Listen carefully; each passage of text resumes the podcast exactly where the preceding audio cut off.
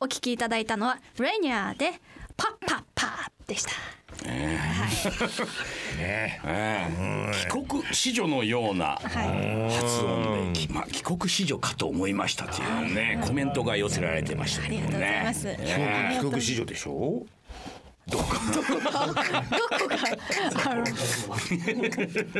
そうですね。でも言語のそういう能力はね非常に、あのちっちゃい頃から。なるほど。英語も発音も良かったし韓国語すぐ覚えるしみたいなね。言語能力はやっぱそういうとこ非常にあったんですよね。だからそれが伸びきらなかったっていうことですね。うん。そう。中途半端です。中途半端です。それだそれね次のお便り行きましょうかね。行きましょうか。行きましょうかね。もう長いですからこれ。も長いですよふーちゃんこれは。ラジオネームおせさん。先日はえー、素晴らしいステッカーをありがとうございました。ステッカー来た。各所にステッカーが届いた時期が届いてね。ずいぶんお礼が遅くなってしまい申し訳ありません。広島と島根の県境にて木工しているヒゲセンネームおせでございます、えー。こうされてる昨年から工房兼ギャラリーを自宅近くに移設する作業に追われお礼のメールをせねばと思いつつ伸び伸びになっておりました、えー3月11日にどうでしょう下部日本列島制覇の DVD を見ました、えーバラエティ番組が軒並み自粛で気持ち悪い状態が続く中、えーどうでしょうさんだけは何事もなかったかのように番組を放送してくれてとてもありがたくそしてめちゃくちゃ笑わせてくれたことを思い出しえーステッカーのお礼も兼ねてメールをせねばと思いました、えーもともと実家の納屋を工房にしていたのですがガソリン代の高騰などを受け実家まで通うのが難しくなり、えー夫の会社の倉庫で使われていないものが自宅近くにありますのでそこを利用し我々夫婦はもちろん友人たちの手も借りながらコツコツと内部を改装しております夫の仕事が左官職人なので、えーギャラリーの内部は土壁、えー外壁は漆喰塗りにする予定ですが木工品の売り上げを貯めては材料を買うなど完成はいつになるやらサグラダ・ファミリアです、えー何でも時短で済ませてしまう時代で左官さんの仕事もどんどん少なくなっていますが手間と時間をかけて物を作るって本当はとても面白い金がないなら知恵を出せと高騰している木材の代わりに里山の厄介者である竹を切り出し、えー竹割り機でね割って使うなど、えー工夫しながら進めております。私のしている木工もほぼ手作業。刃物で木を削ってカトラリーや器しゃもじなどを作る栗物という手法です。そのため一度にたくさんは作れません先日のラジオで藤村さんが簡単にたくさん作っても面白くないとおっしゃっていて自分が選んだ道は遠回りで全く儲かりもしないけどあながち間違ってないかもねと思い嬉しくなりました。いつもありがとうございます。以上近況報告でした。これからもラジオを聞きながらどうでしょうさんの DVD 見ながらぼちぼちやってみようと思います。やっと雪が溶けたと思ったら花粉やらさまざまなものが飛来して体調を崩しやすい時期です。藤村さん嬉野さん風子ちゃんも、えーお体に気をつけてお過ごしくださいませ。ということですね。なるほど木工品作ってらっしゃるのね。ね女性の方ですね。ね。そうですよね。ご主人いらっしゃる。ね。そのまあほら先生がね前の時におっしゃったじゃないですか。そのねあのあなたの奥様がねあのお魚をさばいたりね。うんちょっとスーパー行って一匹のお魚を買ってきてね。でお魚をさばいたり要はそういうなんて言うんですよ技術というか技というかあとは知恵というかそういうものが今後ね社会でどんどんついてくるときっと楽しいんじゃないかっていう貧乏になってもね。貧乏になってもそういうね余力があるかもしれそないよね。う。逆にそのものがね何でも手に入るっていう時代から逆にこう厳しくなるんじゃなくてそういう知恵がつくとかねなんか手に技がつくとか自分の能力が発揮されるっていうふうになってという考え方をすると決して悪いことじゃないんじゃないの？というね。そう思いますよね。ね、むしろこれからの時代そっちの方がきっと我々忘れかけていてなくしていたものがどんどんどんどん逆にこう手に入ってくるっていうね。だからこの例えばこのねおせいさんのねこの栗物っていうんですか、ねねのみこういうのですね。ねこういうものでさ刃物で作れるなんてこれものすごい技ですよ。ものすごい技ですよ。ねえいやそれはね我々それ100均行けばいくらでもね、あの木のやつだってあるし立派な器だってね意外と変えちゃいますけどもね。この社会がい今の世の中を悪くしてると思ってこのね大量生産なくなった時にやっぱりこういう技を持ってるとなんかいやあの人のやつは俺自分で作るよりもやっぱり上手だねみたいな感じあでね。ったでしょうね、昔だからまあそれこそやっぱその農家とかやってらっしゃるとみんな自分でやってたと一緒だけどね、それも作るのにね、でも誰々さんが作るとやっぱちょっと違うなみたいなものが見えてくるとさ、いやそれ俺も作ってくんねえかなみたいな順番があるじゃないですか。ねえなんかだからやっぱその手に馴染む馴染まないとかっていうね形にあるからさ、まあ、それもなんかこうちょっと魅力的なところあるんだよね。あのやっぱりね自分が作ったもの自分が作れればねこれは別にどんな下手でもあの愛着っていうのはありますよ。ただねいろんなものを作っていくとね見る目ができてくるわけですよ。ね。ちゃんと。大量生産で同じものばっかり目の前にあってもこれ見る目がなくなってくるんですよ。育たないんですよ。これが例えばねあ嬉野さんのその器ちょっと上手ですね。いいですね。なんつってさ「いやいやじゃあこれ2つね作ってるから1個えいやだったら俺ちょっとねあの昨日釣ってきた魚これ嬉野さんじゃあなんつってね。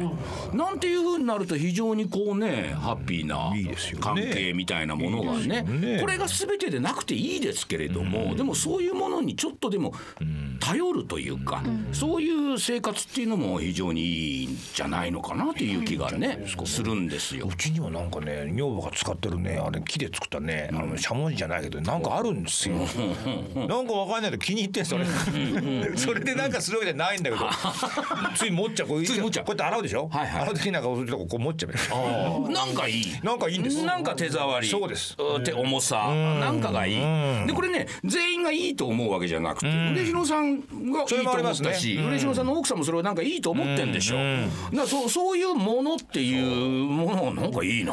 そうだからどんどんどんどんそうやって使う人に伝わっていってるっていうのもねうんこの方のねお仕事にもありますよね。そうですそうですそうですだからここの方はねそういうものなかなかね。だって自宅とそこに通うガソリン代すら高騰してっていうから相当きつきつやってますよ。でちょっとでも木工が売れりゃ次にその材料買わなきゃいけないとかね。そうですよね。なんだなかなか手が回らないっていうね。なかなか手が回らないですけれどもこの方々がやってる仕事っていうのはね将来必ず自分の財産というかね力になるものですよね。これは。あすごいですよね。それその点で言うといやい全然今からこういうことやっといた方がいいですよっていう。この先どうなるか分かりませんからね本当に。そうですね。うん。まあでもなんかそんなもんじゃないですか。なんかその貧乏になる時はもう貧乏になるじゃないですか、でそれはなんかもうずっとやっていけばまたちょっとこう景気よくなったりするじゃないですか、はいはい。だから私は戦争さえ起きなければそうですそうです。どっち転んでも頑張りはあるような気がするんですそうなんですよ。ね。どっち転んでも、そう戦争さえ起こさなければなんとかなる。そうなんですよで木工作ってて戦争起きませんからこれ。ませんもん。救急としちゃってもうね。でしょ、う？ん。まず今自分家をねどうしよう。まず土土壁と外を漆喰のことで頭いっぱいですからね。ねそれができたらでもそれで終わりじゃないですからみたいな感じでね。こういう暮らしがね争いは起きませんよ。どっかになんかあなたと多分行った時だと思うけども、なんかそのお醤油屋さんがなかったっけがね。醤油うん。土壁がどんだけいいかってことを説明されて、土壁っていうのはこう崩れた時に、また水でこねれて、はいはいそれ塗ればいいんですよ。そうそうそう。落ちたやつをね。なるほどよくできてんなみたいなよくできてる。もうもう新たに何か買ってきてじゃないんです落ちたんだったらそれをまた練り直してもう一回そこに塗ればいいっていうね。そういうことですよ。食いも手間かかりますけどね。かかるけどうちそううちは全部まあやりましたけどもね手間っていうかねあれもいいわけじゃないですか別にね。あれコストで考えてねうんそれは発注すりゃいくらかでやってくれるんでしょうけどもで自分たちができるところはやっていきましょうみたいなね。いいですよこの金がないなら知恵を出せ。ね。そうですよ。我々もちょうどあのね四国 R14 のあの DVD がね発売されますけれどもね。大泉洋はそんなこと言ってました我々ねあの時はね金がないならこう取れってね 確かにもうそうですよ。そうですよ。全くそうです。よ全然我々その浪人時代にねカメラマンが使っていたというねあの大学受験時代にねあの青白い青白い蛍光灯のなんかスタンド持ってきましたもんね。あれでこう当てるとと割と青白い光でホラー感が出るホラー感出るわね。なやってましたからね。でうちの息子が使ってたおもちゃのなんかトラックかなんかにねカカメラ乗せて。うん。移動撮影。移動撮影がこうできるとかね。でもああいうのって今見てもやっぱりなんか楽しいですもんね。いやそうですよ。だって本当に本当に1年分の水曜どうでしょうの予算が1500万円ぐらいで、それきりしかなかったって中でですね、でもなんかどうやれば面白くなっていくだろうかと考えてやりましたからね、そう。あの考えてでそれが実行を移して、そうすると多少あれと思うところがあっても、これね思いのほか力見る方に何かこう残すんですね。爪痕みたいなねことですよ。なんていうことでね、ちょっと最後の曲いきましょうよ。それでは本日最後の曲です。Tiara で Why Are You Being Like This? いいねふーちゃん。はい、お聴きいただいたのは Tiara で Why Are You Being Like This? でした。いやーちょっと調子づいちゃってんじゃないの、いい発音ですよですよでも Like this なんていうのもねいい発音ですよね。あのねもう一個だけはいちょっとメールございましてね、あのねあのー恋愛にね 恋愛の相談っ以前なんかね。悩みメールありましたよね。うんなんかありましたねこじらせ男子を好きになってしまい。お前のろけしてんだろ いろいろとねマイナスに考えてしまう彼にねどう対応したらいいんでしょうか。っていうね、お悩みね、以前いただいて。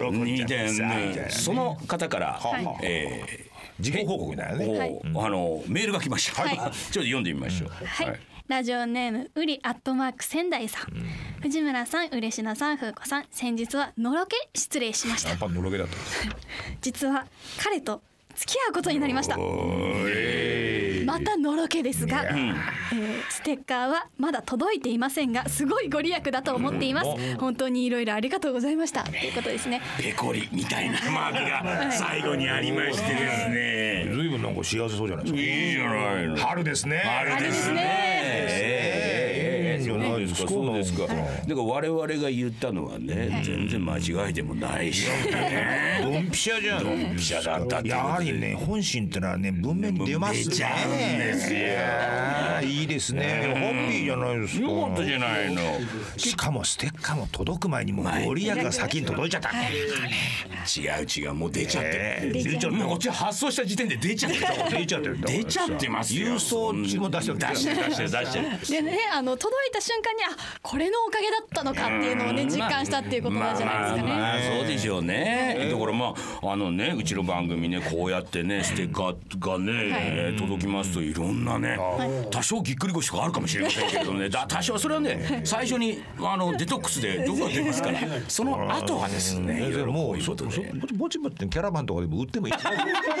お札としてですね、ええ。あのふーちゃんあたりに巫女さんの格好してもらって なんかちょっと。大丈夫でしょうかね先生本当にそれやれちゃった。大丈夫じゃないですかなんか。そうですよね。なんかその矢と一緒にこう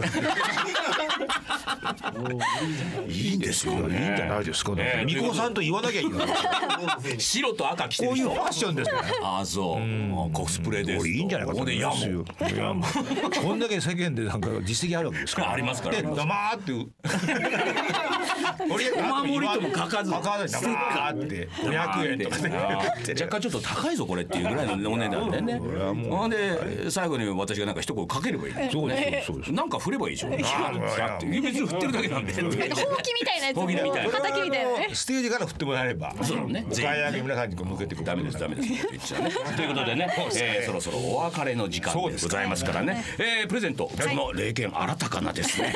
そのステッカー。はい行きましょう、ええー、あげますよ、えー、もこちゃん新潟県の方。それからエリニャンさん群馬県の方、えー、そしてこうわらびの電車男さん埼玉県の方、えー、そして西大宮ライオンズさん、えー、埼玉県の方そしてもぐら百人一首さん、えー、お送りいたします。ということでございますね。ね。えー、えー、こちらの放送お1週間はラジコのタイムフリー機能で、えー、番組をお楽しみいただけます。さらにラジオクラウドというアプリを利用して繰り返しお聞きいただくこともできます。ということで本日もにぎにぎやってまいりましたけど お時間となりました。はいはい、えー、お相手は、うん、えー、来月はたくさん桜餅食べたいと思います。ということ。嬉野正道と藤村忠久でございました。それでは皆さん、うん、おやすみなさい。おやすみなさい。おやすみなさい